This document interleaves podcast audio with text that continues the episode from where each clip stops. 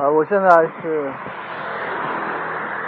现在是在那个湖州，马上出湖州的地方，然后现在下的是特大暴雨，特大暴雨。这个路上的这个水雨水下下来，骑起来看完全像帘子一样，它穿过无数的帘子，而且我是迎着雨骑。现在我在一个公交车站，稍微避下雨。特别逗的这个公交车站竟然叫阳光水岸，确实是在水岸，因为公交车站下面完全已经基本流成河了。呃，今天早晨，想昨天晚上就开始下了，断断续续的。早晨我还是等雨小点，呃，去捷安特呢检了一下闸。因为我的车这次环湖已经骑了三百多公里，轮胎到目前是没什么问题，是值得庆幸。呃，闸呢，昨天就是变得不太紧，所以我去紧一下。一般骑车就是胎、闸，然后座这三个三个地方保养好，基本就没什么问题。剩下就是挡泥板呀、后视镜啊这些东西的把这些问题的。呃，包括这个脚踏脚踏板怎么怎么弄，这个好办。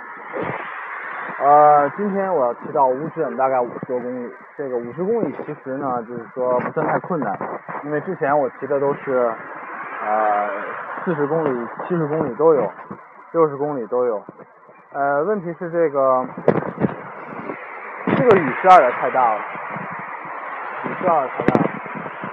我到目前还没有感冒，所以我不清楚到底会不会感冒，是这样的。呃。这路上的行人也不是很多，一般这种天气我都会待在家里面，真没想到今天是完全是骑在路上。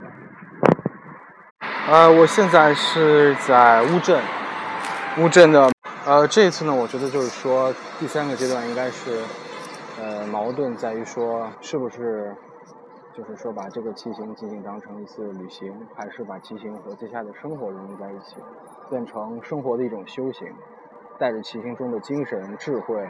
体力来走入下一段的生活，让这个生活更能够为自己所把控，让自己成为自己生活的主宰。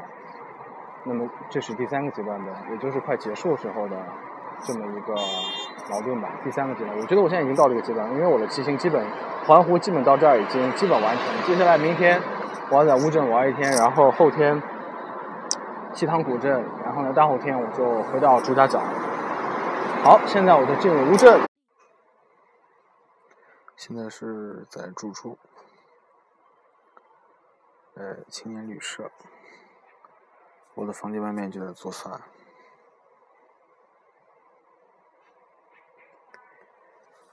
啊，今天先这样。